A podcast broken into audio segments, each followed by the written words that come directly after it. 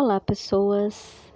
Seguimos com Mulheres que Correm com Ombros, de Clarice Píncola Estes, o conto do Barba Azul, Rosângela Pereira de Oliveira, do Território Clio. E agora nós vamos falar sobre cheiro de sangue. No conto, as irmãs fecham com violência a porta da Câmara da Morte.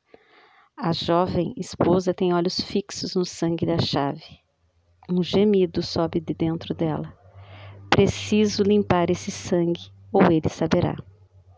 Agora, o self ingênuo tem conhecimento de uma força assassina solta dentro da psique, e o sangue na chave é sangue de mulher. Se fosse apenas o sangue do sacrifício das fantasias frívolas, haveria na chave apenas uma pequena marca Trata-se, portanto, de algo muito, muito mais sério, pois o sangue representa o extermínio dos aspectos mais profundos e íntimos da vida criativa da alma. Neste estado, a mulher está perdendo sua energia para criar, quer sejam soluções para amenizar questões da sua vida, como a educação, a família, as amizades, quer se trate dos seus objetivos, seu desenvolvimento pessoal, sua arte. Isso não é um mero adiamento, pois prossegue por semanas e meses a fio. A mulher parece arrasada, talvez cheia de ideias, mas com uma anemia profunda e cada vez mais incapaz de realizá-las. O sangue nesse conto não é o sangue menstrual, mas sangue arterial da alma. Ele não mancha só a chave, ele escorre pela persona inteira. O vestido que está usando, bem como todos os outros do guarda-roupa, ficam manchados. Na psicologia arquetípica, a roupa simboliza a presença externa. Ela é a máscara que a pessoa mostra ao mundo. Ela esconde muita coisa. Com disfarces e enchimentos psíquicos adequados, tanto os homens quanto as mulheres podem apresentar ao mundo uma persona quase perfeita, uma fachada quase perfeita. Quando a chave que chora, ou a pergunta que clama, mancha as nossas personais, não conseguimos mais esconder nossas dificuldades. Podemos dizer o que quisermos, mostrar a expressão mais sorridente, mas, uma vez tendo visto a verdade revoltante da Câmara da Morte, não podemos mais fingir que ela não existe. E ver a verdade faz com que esgotemos nossa energia ainda mais. É doloroso, é um corte na artéria. Precisamos tentar corrigir imediatamente esse terrível estado. Portanto, nesse conto de fadas, a chave também funciona como um recipiente. Ela contém um sangue, o sangue que é a recordação do que se viu e do que se sabe. Para as mulheres, a chave sempre simboliza o acesso a um mistério ou a um conhecimento. Nos contos de fadas, a chave muitas vezes representa por palavras como, por exemplo, abra-te sésamo, que Alibaba grita para uma montanha fructuosa, fazendo com que a mesma rebombe e se abra para ele poder entrar. No estilo mais picaresco, nos estúdios da Disney, a fada madrinha de Cinderela entoa Bipt Bopt Boo, e abóboras viram carruagens e camundongos cocheiros. Nos mistérios de Eleusis, a chave era escondida sob a língua, dando a entender que o enigma, a pista, o indício estava num conjunto especial de palavras, de perguntas-chave e as palavras de que as mulheres mais precisam em situações semelhantes. As escritas na história do Barba Azul são as seguintes: O que está atrás da porta? O que não é como aparenta ser? O que eu sei no fundo de mim mesma que preferia não saber? Que parte de mim foi morta ou está agonizando? Todas essas perguntas são chaves e é muito provável que as respostas a essas quatro questões apareçam manchadas de sangue. O aspecto assassino da psique, cuja tarefa consiste parcialmente em impedir que ocorra a conscientização, continuará a fazer verificações ocasionais e arrancar ou envenenar qualquer novo rebento. É a sua natureza, é a sua função. Por isso, no sentido positivo, é somente a insistência do sangue na chave que faz com que a psique grave o que viu. É que existe uma censura natural em todos os acontecimentos negativos e dolorosos que acontecem em nossas vidas. O ego censor, sem sombra de dúvida, deseja esquecer que viu o quarto, que viu os cadáveres. É por isso que a esposa do Barba Azul tenta enfrentar a chave com um esfregão de crina. Ela tenta tudo o que conhece, todos os remédios para lacerações e ferimentos profundos da medicina popular das mulheres, teias de aranha, cinzas de fogo, todos associados à ardidura da vida e da morte pelas parcas. No entanto, ela não consegue cauterizar a chave, nem consegue encerrar o processo fingindo que não ocorre. Ela não consegue fazer a chavinha parar de chorar sangue.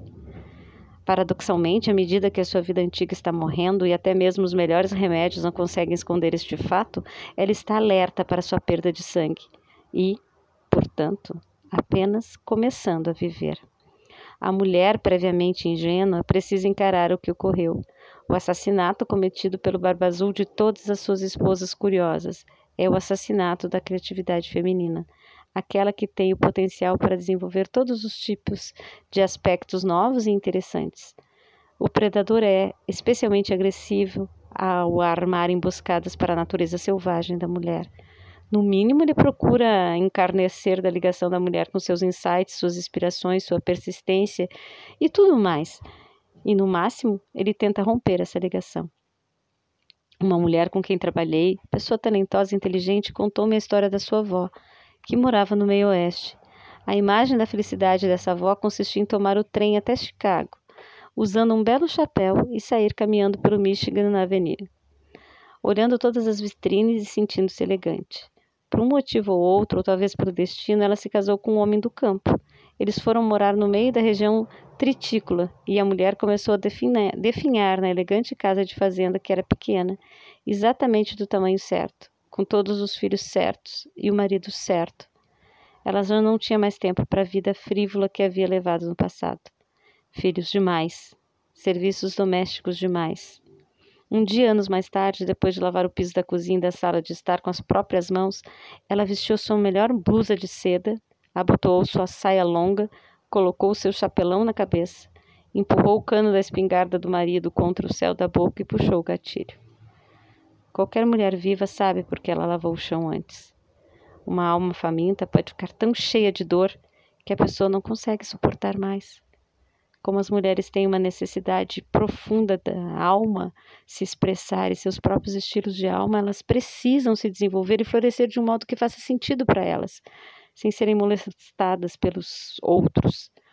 Nesse sentido, a chave com que o sangue poderia também representar as linhagens femininas que vieram antes de cada mulher. Quem dentro de nós não conhece pelo menos uma mulher amada que perdeu seus instintos para fazer boas ações na vida? E foi assim forçada a viver uma vida alienada, ou pior, talvez você mesma seja essa mulher.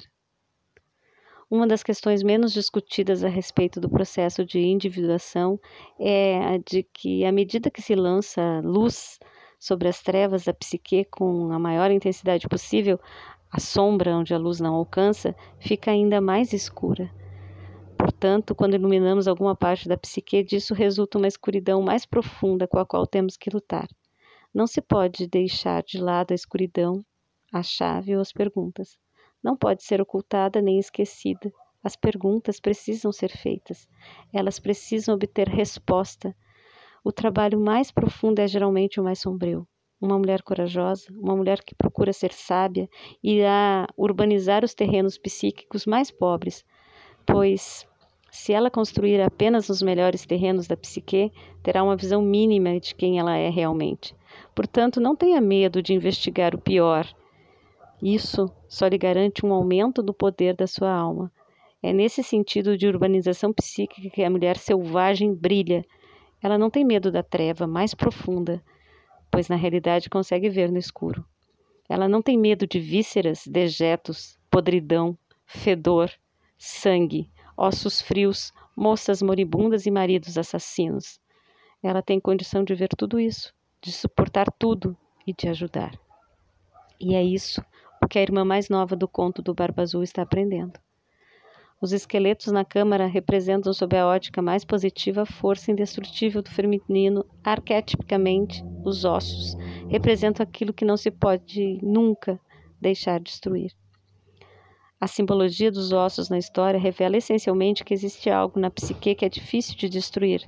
Nosso único bem que é difícil de destruir é a nossa alma. Quando falamos da essência feminina, estamos realmente falando da alma feminina.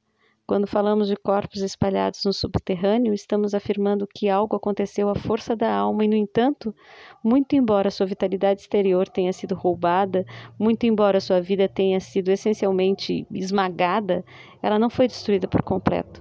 Ela pode voltar a viver. Ela volta a viver através da jovem esposa das suas irmãs, que afinal conseguem romper com o antigo modelo de ignorância e contemplar o horror sem desviar o olhar. Elas são capazes de ver e de suportar o que vem. Aqui estamos novamente no lugar de La Loba, na caverna, na caverna do arquétipo da mulher dos ossos. Aqui temos os restos do que um dia foi uma mulher inteira. Contudo, ao contrário dos aspectos cíclicos da vida e da morte do arquétipo da mulher selvagem, que toma vida e que está pronta para morrer, a incuba e a devolve para o mundo, o Barba Azul apenas mata a mulher e a desmembra até ela se resumir a nada além de ossos. Ele não lhe deixa beleza, amor, identidade e, por tudo isso, nenhuma capacidade de agir em sua própria defesa. Para consertar esse aspecto, nós, enquanto mulheres, devemos contemplar o assassino que nos mantém, o assassino que nos mantém sob controle, observar os resultados do seu trabalho medonho e registrar tudo, conscientemente mantê-lo na consciência e depois agir. Os símbolos do calabouço, da masmorra e da caverna estão todos interrelacionados. Eles são antigos ambientes iniciáticos, um lugar ao qual, através do qual a mulher, desde até os assassinos, ou se desrespeita tabus para descobrir a verdade, de onde, através da inteligência, o sofrimento sai vitoriosa ao expulsar, transformar ou exterminar o assassino da psique, o conto delineia para nós as tarefas com instruções claras. Descubra os corpos, siga os instintos, veja o que estiver vendo, reúne energia psíquica e acabe com a energia destrutiva.